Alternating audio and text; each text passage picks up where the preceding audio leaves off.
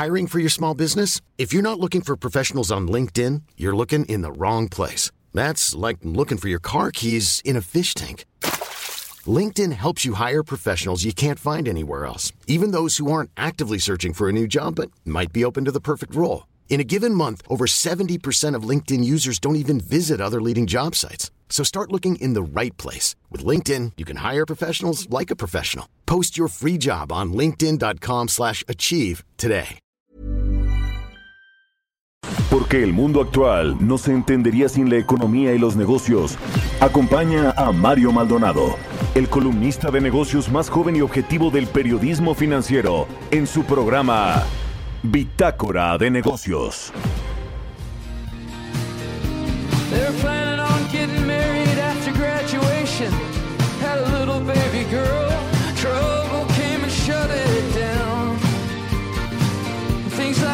Supposed to happen in this quiet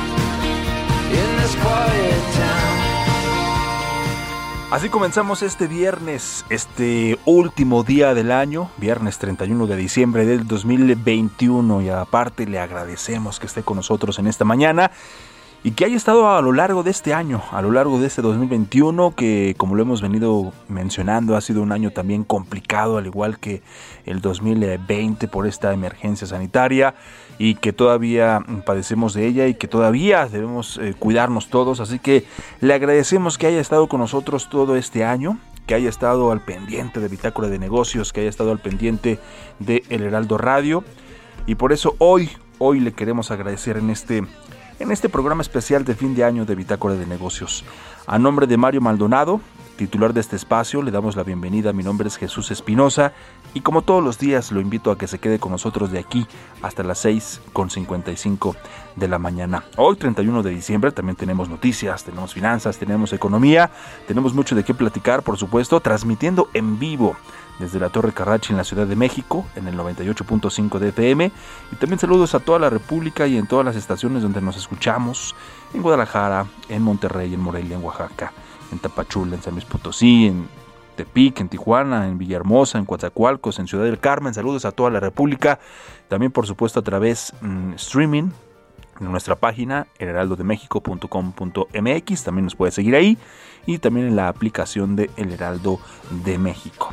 Y como hoy es un día de agradecimiento, queremos eh, pues eso, agradecer a todos ustedes y también de mi parte agradecer a todos los que nos han apoyado en este proyecto, los que nos han apoyado en este espacio de Bitácora de Negocios que ya dos años y medio al aire con Mario Maldonado, eh, su servidor en, una la producción.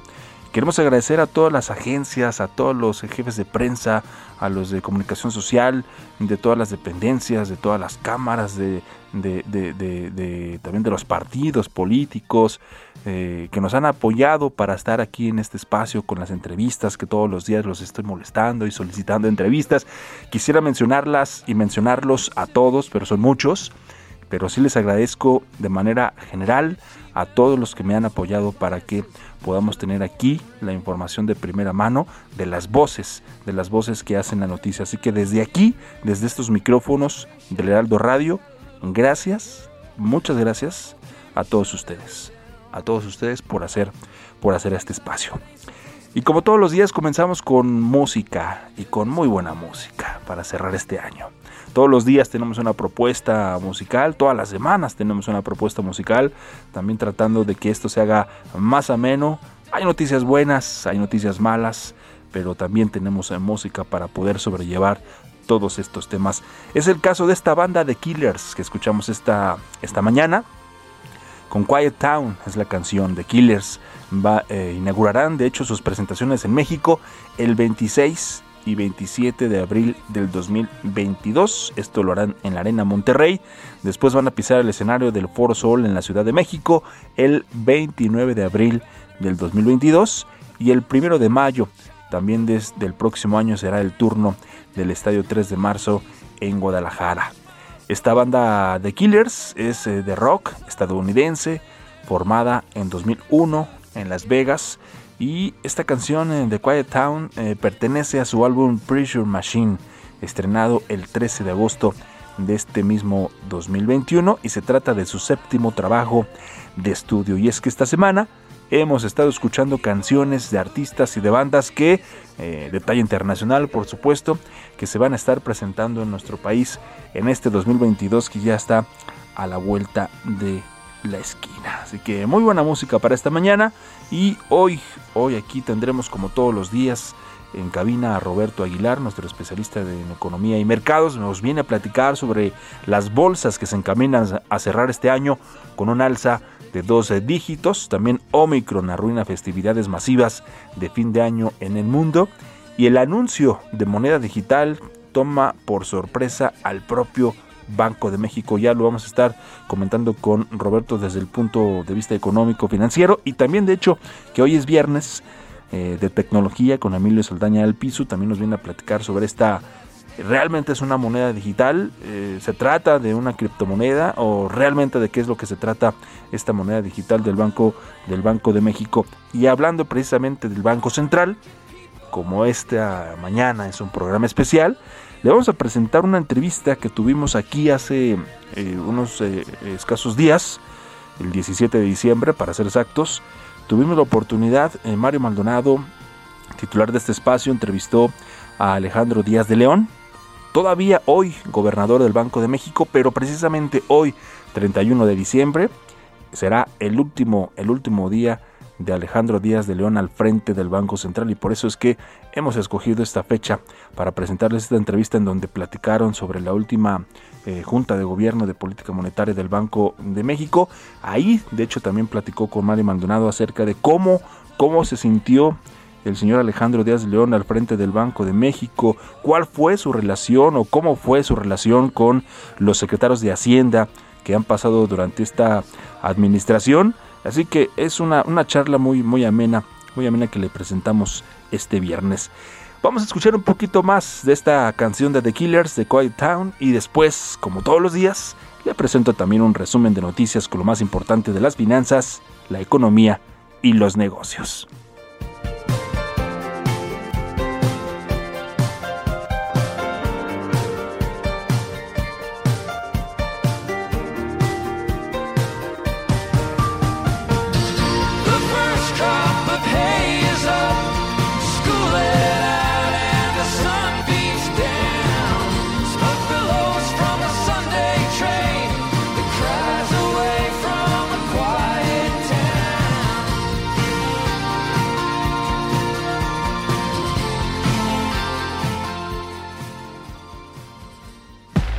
El resumen. Victoria Rodríguez Ceja, quien será gobernadora de Banco de México a partir de este primero de enero, reiteró su compromiso por controlar la inflación desde la entidad monetaria. Señaló que hay que cumplir con el mandato del Banco de México, que es mantener el nivel de precios, que es un mandato que además dijo beneficia a las personas más vulnerables y que cuando hay inflación los más afectados justamente es este sector. La Secretaría de Hacienda y Crédito Público presentó el reporte de finanzas y deuda pública al cierre de noviembre, en donde se expone que la deuda total del país ya rebasa los 13 billones de pesos En dicho reporte se menciona que el saldo histórico de los requerimientos financieros del sector público, la medida más amplia del país, se ubicó en 13 billones 48 mil 395.2 millones de pesos. Gas Bienestar es la cuarta prioridad de petróleos mexicanos en el presupuesto que la empresa busca obtener para los últimos tres años de gobierno de Andrés Manuel López Obrador, del 1 billón 116 mil 3 millones de pesos que la petrolera busca obtener del presupuesto de egresos de la federación para llevar a cabo las 10 tareas de Pemex, 2% se utilizará para gas bienestar, es decir, 23 mil millones de pesos. El informe anual sobre el ejercicio de las atribuciones conferidas por la Ley para la Transparencia y Ordenamiento de los Servicios Financieros del Banco de México, correspondiente a julio de 2020 y junio de 2021, detalla que el Banco de México trabaja en el estudio y desarrollo de una plataforma encaminada a la implementación de una moneda digital, tomando como base las características que hoy ya posee la infraestructura de compensación y liquidación del SPEI. Este jueves la Secretaría de Turismo afirmó que el turismo dejará en México una derrama económica de 35.185 millones de dólares en 2022 y prueba de ello es que ya hay un sustancial aumento de asientos y vuelos programados para el próximo año. De acuerdo con la Secretaría de Finanzas de la Ciudad de México, institución encargada de realizar el cobro de la tenencia, este impuesto no tiene una sola cuota fija pues el monto que tienen que pagar los propietarios de vehículos dependerá de diversas variables como la marca del vehículo, el año del modelo, el tamaño del auto, así como la versión del auto y en esencia el cobro de este impuesto se eleva de acuerdo con el nivel de sofisticación del auto. Bitácora de negocios en El Heraldo Radio.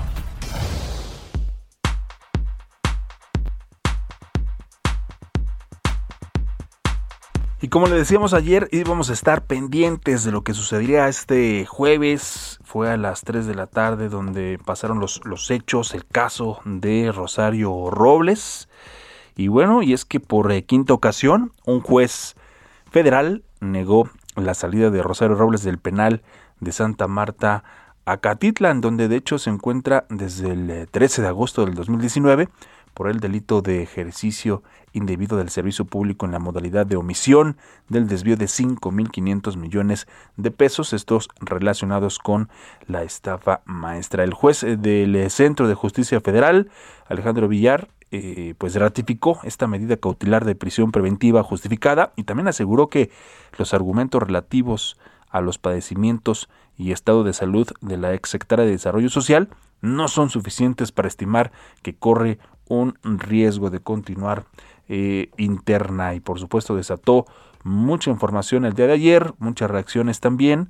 El impartidor de justicia de hecho aseguró que en todo momento la imputada tiene expedito su derecho para que en caso de que no sea atendida por las autoridades penitenciarias en cuanto a su salud, pues presente la petición correspondiente ante el juez de ejecución competente. Y bueno, también más sobre este, sobre este caso, sobre la prisión domiciliaria, indicó que no resulta procedente en atención a la edad y tampoco relativo a que tenga pues un padecimiento que reduzca sus actividades funcionales, que determine de hecho también que resulte incompatible su, su internamiento, sobre todo porque sus padecimientos han sido atendidos por las autoridades penitenciarias. Al final, Rosario Robles solicitó la palabra, también señaló en otras cosas que no cuenta con más de 100 eh, carros ni con una fábrica de chocolates y tampoco eh, dice que le han encontrado pues eh, cuentas bancarias en el extranjero. Y ella mencionó que no esperaba otra cosa así así ha estado sometida y bueno también consideró pues una injusticia la decisión y que hay más personas vinculadas a casos de corrupción que hoy gozan de plena libertad. Esas fueron algunas de las palabras que ayer Rosario Robles dijo en su defensa. También pidió al juez que la próxima audiencia sea en videoconferencia, ya que es muy desgastante, así lo dijo, el traslado de Santa Marta a Catitla al reclusorio sur. Y bueno, la determinación de no modificar las medidas cautelares a la exfuncionaria federal, pues se dan después de dos apelaciones, también dos amparos y dos años, cuatro meses de prisión. La ex eh, secretaria de Desarrollo Social llegó, de hecho, en una camioneta del sistema penitenciario alrededor de la una de la tarde con 45 minutos, resguardada, por supuesto, para entrar por las aduanas y Robles fue encarcelada, acusada de participar en la estafa maestra, una red de corrupción que presuntamente desvió recursos públicos por 5.073 millones de pesos. Y bueno, también ya para, para cerrar este tema, las irregularidades fueron detectadas en una investigación periodística hecha a partir del informe de la Auditoría Superior de la Federación sobre el gasto del gobierno del expresidente Peña Nieto en 2013 y 2014, en la que encontraron irregularidades en la asignación de contratos para servicios diversos, algunos inexistentes en al menos 11 dependencias públicas. Y bueno, esta investigación, además de la entonces secretaria de Desarrollo Social, en la red de corrupción se vieron involucradas otras dependencias federales como la Secretaría de Comunicaciones y Transportes, el Banco Nacional de Obras y Petróleos Mexicanos, entre otras. El 13 de agosto del 2019, Rosario Robles llegó al reclusorio sur confiada en su inocencia. Así, así las cosas con el caso y aquí le damos cuenta de los hechos. Son las 6 de la mañana con 18 minutos. Economía y mercados. Roberto Aguilar, ¿cómo estás? Muy buenos días. Fin de año, último día del año. ¿Cómo estás Jesús? Muy buenos días. Fíjate que saludo, te saludo con mucho gusto a ti y a todos nuestros amigos. Gracias por acompañarnos en este 2021. Pero fíjate que los mercados bursátiles bajaban en un clima de escasa negociación, sí, pero se preparaban para recibir el año nuevo con ganancias de dos dígitos en todo 2021. Buen año para la mayoría de los mercados financieros, los mercados bursátiles del mundo, mientras que los precios del petróleo pues ya rondaban nuevamente 80 dólares por barril, tras su mayor alza anual desde 2009. El dólar que ha vivido también su mejor año desde 2015 con una subida de 6.7% se mantenía estable frente a la mayoría de las principales divisas y bueno, con varios mercados de Asia y Europa cerrados hoy, los volúmenes de negociación eran muy escasos y la mayoría de las bolsas que permanecían abiertas no presentaban una tendencia definitiva. Pero interesante, fíjate que el índice de acciones mundiales de MSCI subía ligeramente y se mantenía a solo 0.5% de sus máximos históricos. El índice ha subido 17% en todo 2021 y es su tercer año consecutivo con ganancias de doble dígito. Pero por el otro lado te comento que las celebraciones del año nuevo, mi estimado Jesús, Sí, sí, sí. tú que ya te estás saboreando el pozole. Ya, no, ya, ya, ya, este, Ya estuvo mucho de pozole, de, de pavo. Bueno, pero que interesante rico, pero ya. porque eh, interesante y preocupante diría yo Sí, también sí, porque sí, las claro. celebraciones del año nuevo han tenido que ser suspendidas en numerosas partes del mundo ante la persistente amenaza del coronavirus por segundo año. Si bien Australia está decidida a disfrutar de la noche e incluso hay indicios de que Corea del Norte están preparando fuegos artificiales, pues por el otro lado los casos los casos mundiales por coronavirus alcanzaron un récord en los últimos siete días con una media de algo más de un millón de casos detectados al día en todo el mundo. Esto entre el 24 y el 30 de diciembre, unos 100 mil más que el anterior pico registrado apenas el miércoles. Y bueno, también los expertos en salud de Estados Unidos advirtieron que la creciente oleada de casos de coronavirus, que está encabezada por la variante Omicron, amenaza con provocar importantes trastornos en las vidas eh, desde lo- los colegios hasta las compras y los invitaron a prepararse ahora para un mes muy complicado, un mes difícil, dicen las autoridades en Estados Unidos. Por segundo día consecutivo, Estados Unidos registró un número récord de casos según un promedio de siete días, con más de 290 mil nuevos casos diarios. Según el recuento, al menos 18 estados y Puerto Rico han establecido récord de nuevos casos con, de, en la pandemia. Maryland, Ohio y Washington también registraron un récord de hospitalizaciones, mientras que los ingresos por COVID en Estados Unidos aumentaron un 27%.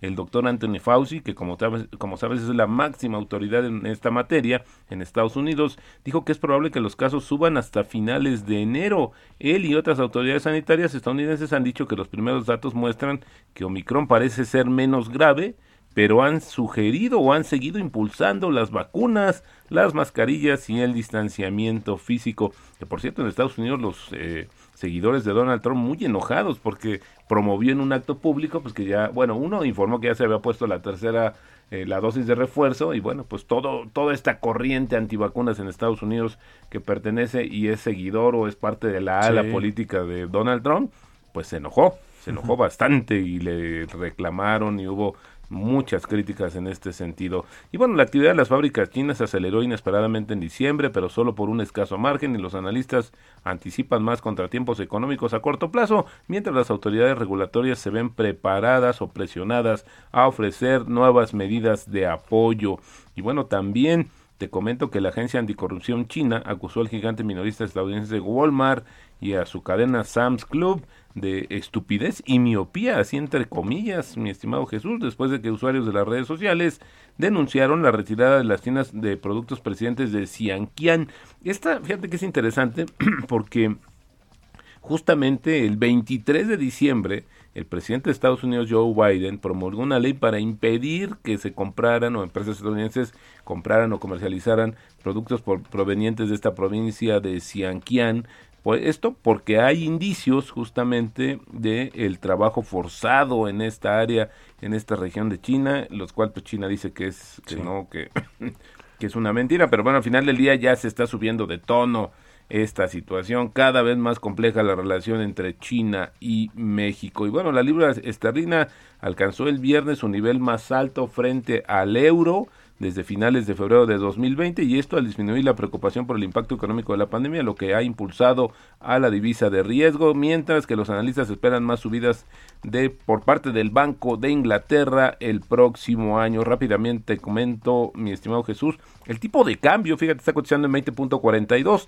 antes marcó un máximo de 20.47, la apreciación mensual de 4.7%, podríamos tener un, un, diciembre bastante bueno y la depreciación anual sigue en sigue, bueno, pues sí, está en 2.8%. Este año el máximo fue de 22.15 el 26 de noviembre y el mínimo, mi estimado Jesús, en 19.55 apenas el 21 de enero. Así las cosas durante este año. Exactamente. Y bueno, si me permites rápidamente, las cuatro frases del año. Una. Bueno, sé temeroso cuando otros son codiciosos y sé codicioso cuando otros son temerosos. Este lo dijo Warren Buffett, que por cierto es preferido de nuestro de nuestro operador de aquí. Que, si, que no las aplica, pero Número dos, si gana dinero descontando, se gana dinero descontando lo obvio y apostando al inesperado de George Soros. Número tres, los mercados alcistas nacen en el pesimismo, crecen en el escepticismo, maduran en el optimismo y mueren en la euforia. Esto lo dijo John Templeton. Y esta también, la última, Mr. Market, es un esquizofrénico en el corto plazo, pero recupera su cordura siempre en el largo plazo. Esto lo dijo Benjamin Graham. Ah, bien. ahí están las cuatro frases de este año, esperando, por supuesto, que vengan muchas más en el 2022, mi estimado Roberto. Por supuesto. Vamos a hacer una pequeña pausa, regresamos con más, continuamos aquí en Bitácora de Negocios. Continuamos en un momento con la información más relevante del mundo financiero en Bitácora de Negocios con Mario Maldonado. Regresamos. Estamos de vuelta en Bitácora de Negocios con Mario Maldonado.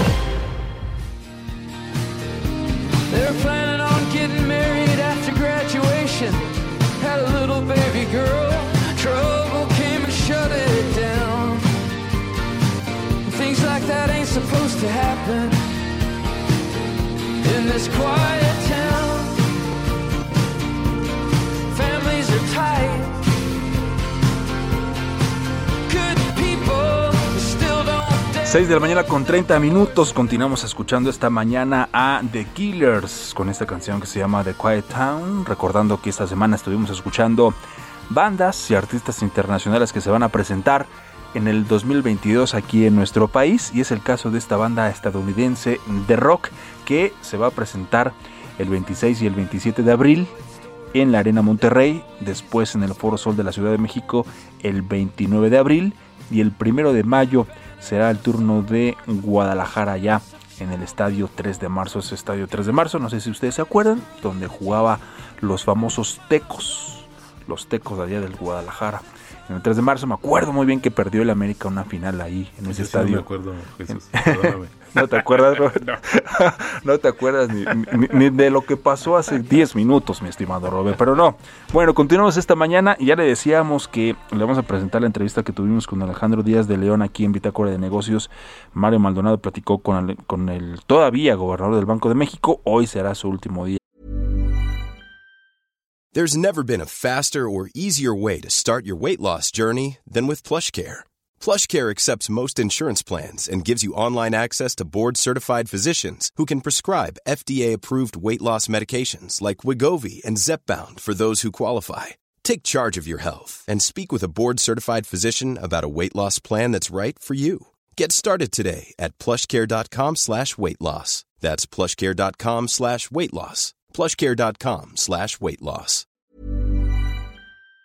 Al, al, frente del Banco Central. Y también tuviste tú la oportunidad de platicar con él, eh, Robert. Fíjate que sí, también ahí en Forbes tuvimos la oportunidad de platicar con Alejandro Díaz de León, ya en su, yo decía yo, un poco en su gira del adiós, eh, comentando varias cosas. Y bueno, platicamos ahí sobre algunos temas de cómo se lo veía más relajado, eso sí. Sí. Ya estaba un poco sobre su futuro, que no está definido, pero creo que, bueno, por lo menos no, no lo comparte, pero creo que eh, después de unas merecidas vacaciones, eh, tendrá, bueno, pues hay que recordar que Alejandro Díaz de León, de León durante su gestión fue reconocido a nivel mundial como el banquero central, banquero central del, año. año. Y esto mucho también... Dos veces creo, ¿no? Eh, por, exacto, por la defensa de la autonomía. Les tienen unas cartas credenciales bastante buenas. Sí. Y bueno, pues yo, yo digo que cualquier universidad pública o privada, por supuesto que se arrebataría a Alejandro por tenerlo Díaz de León en sus por filas. tenerlo. Él ya dio clases en algún momento en el ITAM, que es su alma mater, pero también, fíjate que no estaría descartado, porque también esta ley que se promovió justamente con esta administración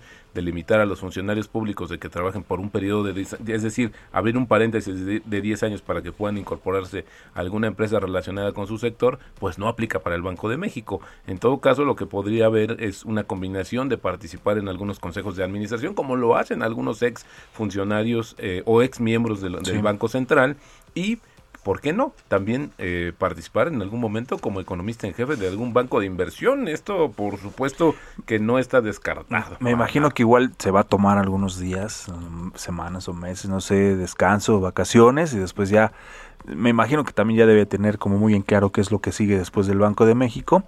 Pero como tú lo dices, ¿no? Vamos a ver a, a- a dónde llega y si esto fuera el fútbol, quien se lo lleve, pues va a ser el fichaje, el fichaje bomba. Exactamente. Y también alguien más que me gustaría, pues además de reconocer su labor, Sí. es eh, Julio Santaella, presidente del INEGI, que también hoy se despide.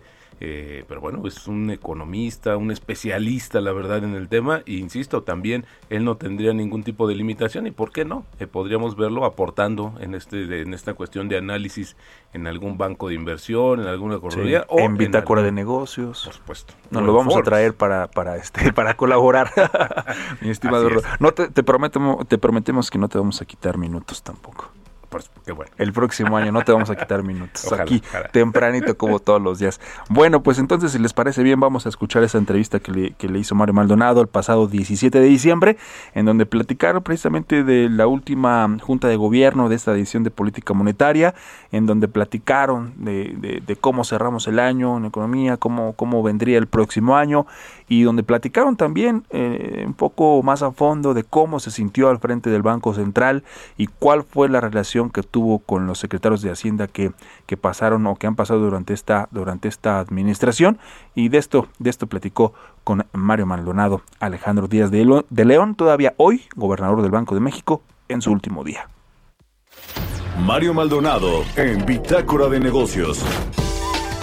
Y bueno, como ya les anunciaba al inicio del programa, vamos a platicar con el gobernador del Banco de México, Alejandro Díaz de León, sobre la decisión de política monetaria. El Banco Central eh, anunció un aumento de 50 puntos base en la tasa de interés. Es el quinto aumento en lo que va del año y es la última decisión de política monetaria de este 2021 y también en la que participa Alejandro Díaz de León, el gobernador de Banco de México. ¿Cómo está, gobernador? Muy buenos días. ¿Qué tal, Mario? Un gusto estar contigo, con tu auditorio. Muchas gracias como siempre por estos minutos. Eh, pues sí, aumentó a 5.5% la tasa de interés. ¿A qué se debió este aumento de medio punto, gobernador?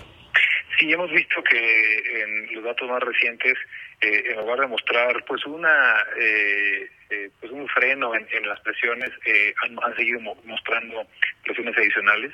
La inflación eh, general anual en noviembre fue de 7.37%, la de la subyacente de 5.67%. Y, y al final del día eh, estamos viendo que si bien son presiones eh, a nivel global, especialmente en Estados Unidos, que pues está siendo un poco el epicentro de estas presiones de precios, en parte asociado al muy importante estímulo fiscal y transferencias fiscales a los hogares norteamericanos y dichos hogares, como no pueden gastar en la parte de servicios, están concentrando su gasto en los bienes de consumo, que son bienes comerciables, y están presionando al comercio internacional, a la producción industrial en todo el mundo. Así que justamente en los precios eh, de las mercancías donde estamos viendo mayores presiones.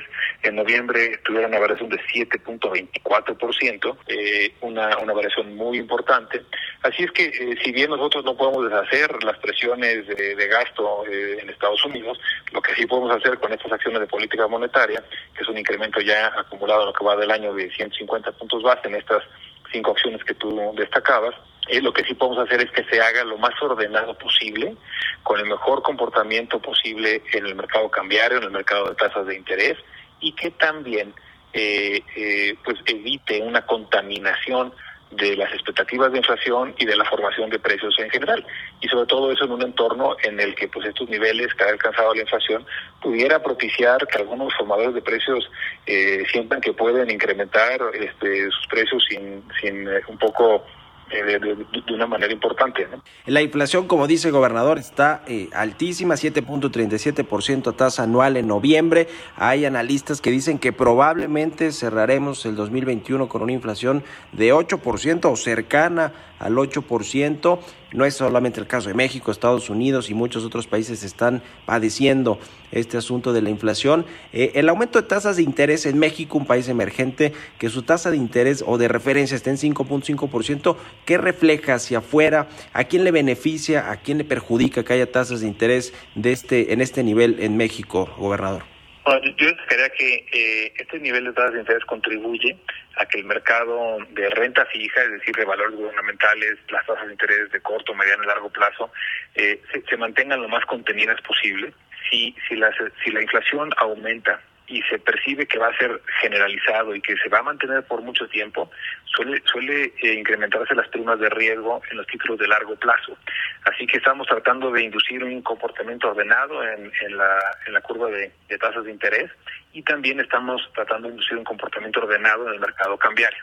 Lo último que, que necesitamos es que este choque externo se amplifique por una depreciación del tipo de cambio. Algunas economías emergentes están enfrentando episodios de depreciación importante, lo cual pues obviamente exacerba estos estos ajustes. Creemos que además ahorita la actividad económica está respondiendo más a condiciones de oferta, condiciones de la pandemia, tanto directas como indirectas, y en menor medida al costo financiero. Eh, inclusive si podemos ver que el, costo financiero en términos reales por la, el propio choque inflacionario ha reducido el, valor de la, del servicio de la deuda de todo tipo de deudores. Así que en términos generales eh, creemos que eh, eh, contribuye a un ajuste más ordenado y eh, los elementos que determinan la actividad económica ahorita son otros y no necesariamente estos eh, niveles de, tasa o de postura monetaria. Lo que sucede en Estados Unidos, gobernador, estamos hablando con el gobernador del Banco de México, Alejandro Díaz de León, ¿qué tanto impacta a nuestro país? Porque no han aumentado las tasas, pero ya la Reserva Federal está eh, reduciendo los, los estímulos, eventualmente aumentará la tasa de interés en Estados Unidos, probablemente el próximo año, eso, eso es lo que dejaron ver en su comunicado los integrantes de la FED. Eh, ¿cómo, ¿Cómo va a afectar a México este, este tema en, en términos pues, de la inflación, de las tasas de interés y el tipo de cambio, gobernador?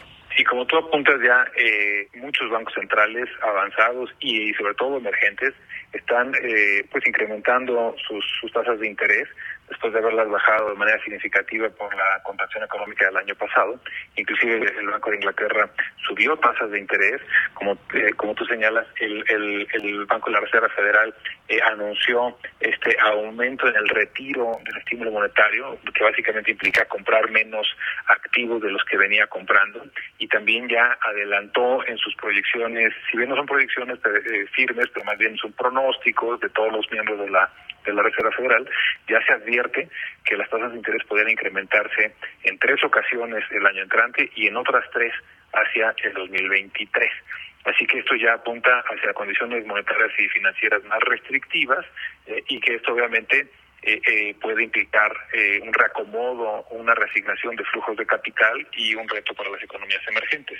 Así que también por ese lado apuntalar la postura monetaria en, nuestro mercado contribuye a que se haga pues más ordenado todo este proceso. El presidente López Obrador dijo estos días que la inflación, si bien entiende, porque según platicó con el secretario de Hacienda Rogelio Ramírez de la OQUE, pues tiene que ver con la integración económica que tiene México con el mundo, con Estados Unidos. Parte de esta inflación es importada eh, de algunos productos que México consume y que trae del exterior. Eh, si bien reconoce el presidente que eh, es una situación global, también dijo que pues en México las empresas que producen eh, productos alimentarios y de cualquier tipo, pues tienen que contribuir a no aumentar los precios de más. ¿Qué decir al respecto de esto, eh, gobernador? Bueno, yo, yo creo que eh, compartimos el objetivo de tratar de, evitar que se incrementen los precios y sabemos que la inflación suele afectar más a, a, los mexicanos de menores ingresos y también especialmente lo que hemos visto es que hay rubros en los alimentos que se han visto especialmente presionadas por diversos factores, entre esta demanda que comentábamos de mercancías alimenticias, como también algunos resultados no tan favorables de cosechas, etcétera, que pueden ser transitorios, pero sí hemos eh, identificado que los precios de los alimentos han tenido un incremento importante, eh, digamos que asociado a diferentes factores y, razones, eh, y en la medida en que estos puedan contenerse lo antes posible, eh, será mejor para todos. Ahora, en, en, Estados Unidos, por supuesto que hay un problema también con la inflación, con las tasas de interés que eventualmente ya nos decía van a aumentar, según los pronósticos de los integrantes de la Reserva Federal, hasta tres veces el próximo año. Esto, además de que, bueno, seguramente pues influirá en la política monetaria, en las decisiones del próximo año gobernador. También seguramente le pegará el tipo de cambio, ¿no? Yo me imagino que muchos eh, fondos de inversión, este, fondos institucionales, buscarán mover parte de su dinero a Estados Unidos que comenzará pues aumentar las tasas de interés. ¿Hay, ¿Hay alguna preocupación real, por lo menos ahora, de cómo va a influir esto en el tipo de cambio? Yo creo que precisamente por esa reflexión también es importante que nosotros tengamos diferenciales de tasa de interés que ayuden a compensar eh, esa, esos incrementos que, eventualmente se vayan presentando en Estados Unidos. Eh, creemos que eh, precisamente por eso, al, al reforzar eh, los niveles de tasas de interés internos, contribuimos a que el ajuste sea mucho más ordenado. Si las tasas se quedaran en los niveles anteriores, eh, pues claramente estaríamos un poco más sujetos a un reacomodo de capitales más eh, brusco y más adverso de lo que sería si no tomáramos las acciones que hemos venido tomando. Ha quedado claro, eh, gobernador, que no es tan transitorio el tema de la inflación como se, se preveía, digamos, al inicio y muchos economistas y lo mismo en Estados Unidos, integrantes de la propia Reserva Federal, lo advertían que era un tema transitorio, no estructural, de largo plazo, de fondo, pero parece que ese tema ha ido quedando un tanto desvanecido, ¿no? Con, con, los ritmos de inflación en el mundo. Yo, yo creo que el COVID ha sido un choque eh, que, nos ha pegado en muchas dimensiones y ha provocado, yo diría que errores de pronóstico importantes. Primero, eh, en la contracción económica, que se pensó que iba a ser mayor de la que eventualmente se dio el año pasado. En cuanto a la recuperación económica, eh, lo que hemos visto este año ha rebasado y ha sido mayor a lo que se había previsto originalmente. En términos de inflación, también eh, la verdad es que en todo el mundo ha provocado revisiones importantes a los pronósticos de inflación. Eh, ha, sido una dinámica sin precedentes.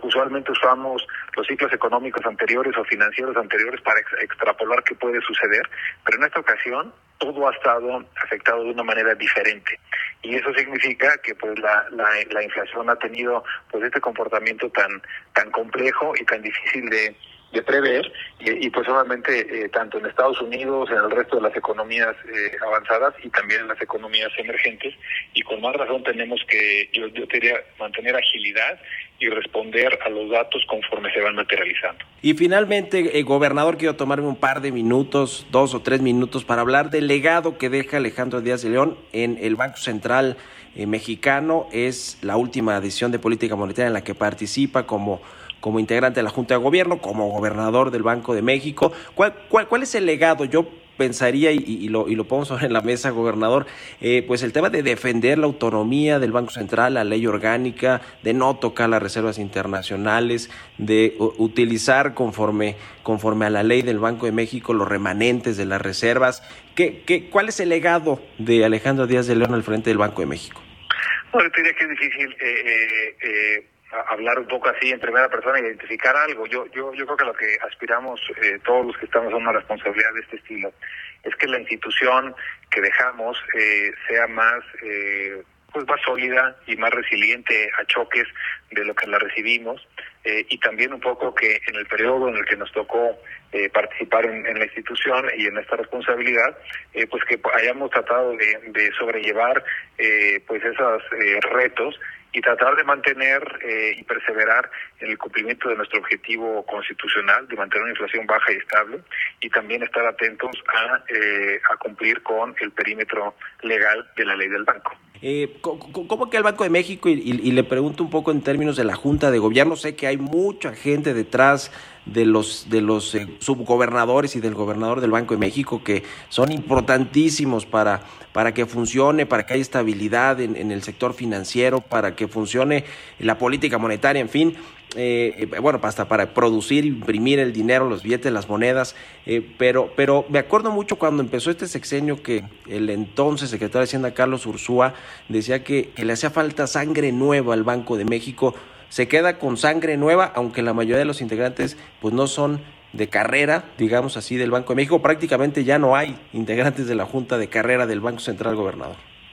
Yo, yo diría que, eh, como tú comentas, a veces quienes estamos en la Junta de Gobierno somos un poco la carátula del reloj, que es una maquinaria compleja y que involucra a muchos, eh, eh, a, miles de personas que, que trabajan para que eh, las cosas funcionen y funcionen bien, desde la emisión de dinero, el funcionamiento de los sistemas de pagos, la regulación, las operaciones eh, monetarias, la inversión de las reservas, la estabilidad financiera, la regulación, en fin, es un espectro muy amplio y equipos muy, eh, eh, muy profesionales, muy comprometidos.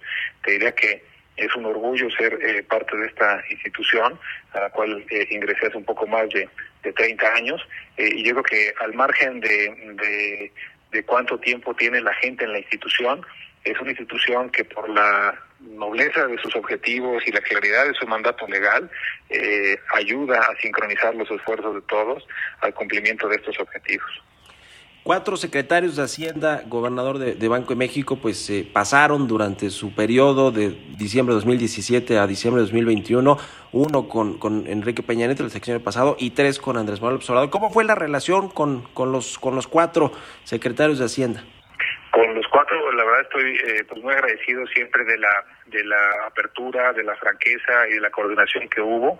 Eh, la verdad es que siempre eh, compartimos un, una responsabilidad eh, muy amplia, sobre todo en los temas financieros, entre la Secretaría de Hacienda y el banco, eh, y, y, la verdad siempre muy agradecido de, de, la apertura, del diálogo y, y la franqueza con todos. Pues gobernador Alejandro Díaz de León, le agradezco mucho estos minutos como siempre, le, agradezco que, que, pues haya tenido siempre esa atención con los medios, explicarle a la audiencia, a la gente, ¿no? Porque de pronto me parece que los, que los financieros o los economistas, los, eh, los gobernadores de los bancos centrales, de pronto le hablan mucho a los inversionistas, al mercado, este, al sector financiero, pero eh, eh, yo creo que usted ha hecho esta labor de tratar de socializar los temas del Banco Central, de la política monetaria, y creo que eso ha sido un, un, acierto y yo en lo particular le agradezco siempre la apertura con los medios de comunicación, con los periodistas para atender las entrevistas, gobernador, enhorabuena y pues que venga lo mejor después del Banco Central.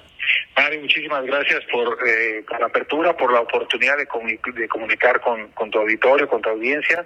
Eh, siempre agradecido por ello. Eh, muchas gracias por todo y un abrazo. Y lo mejor este, para el año, año que entra. Igualmente, es el gobernador del Banco de México, Alejandro Díaz de León. Muchas gracias, gobernador. Muy buenos días. Un abrazo.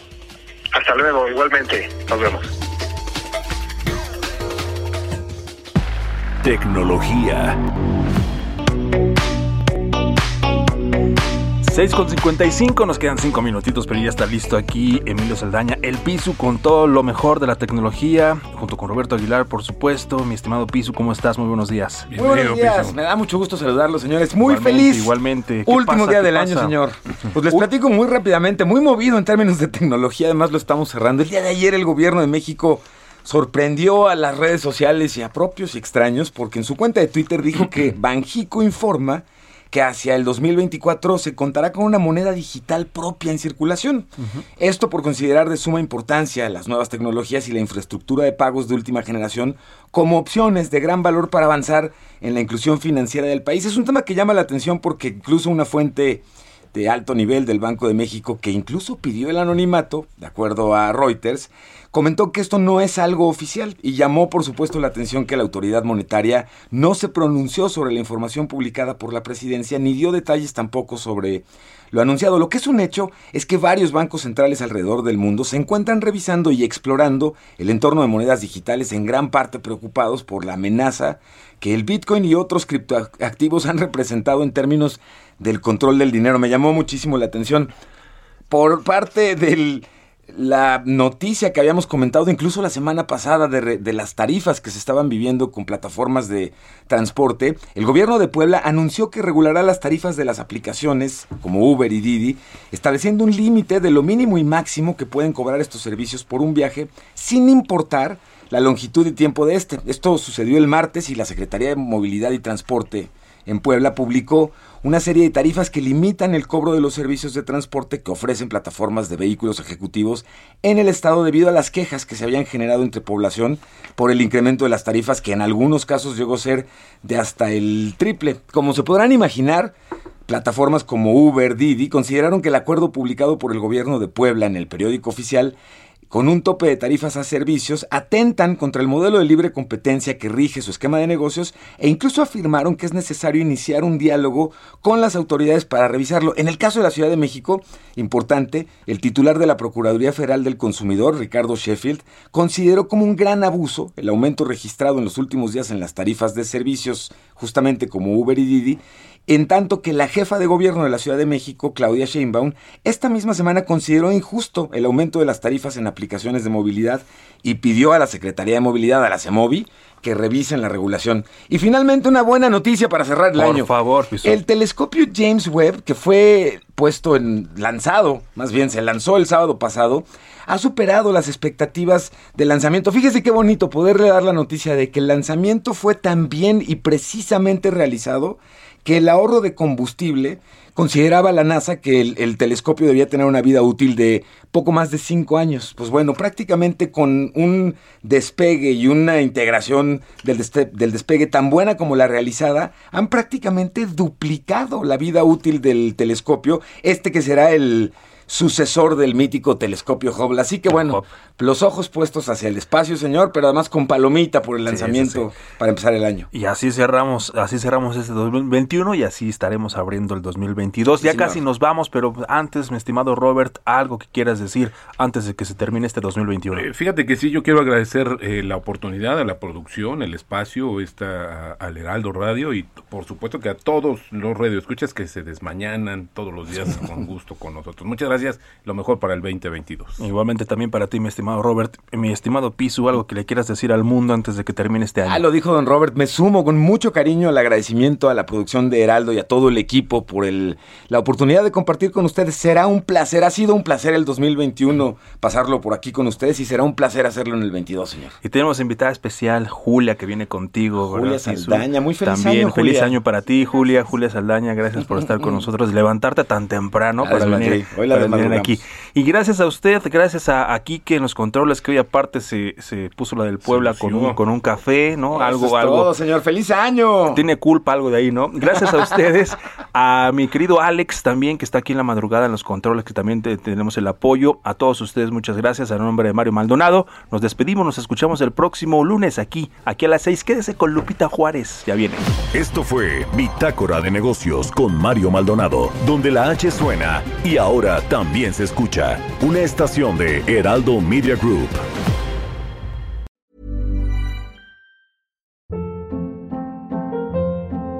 Hold up. What was that? Boring. No flavor. That was as bad as those leftovers you ate all week. Kiki Palmer here, and it's time to say hello to something fresh and guilt-free. Hello Fresh. Jazz up dinner with pecan-crusted chicken or garlic butter shrimp scampi. Now that's music to my mouth. Hello Fresh. Let's get this dinner party started. Discover all the delicious possibilities at hellofresh.com.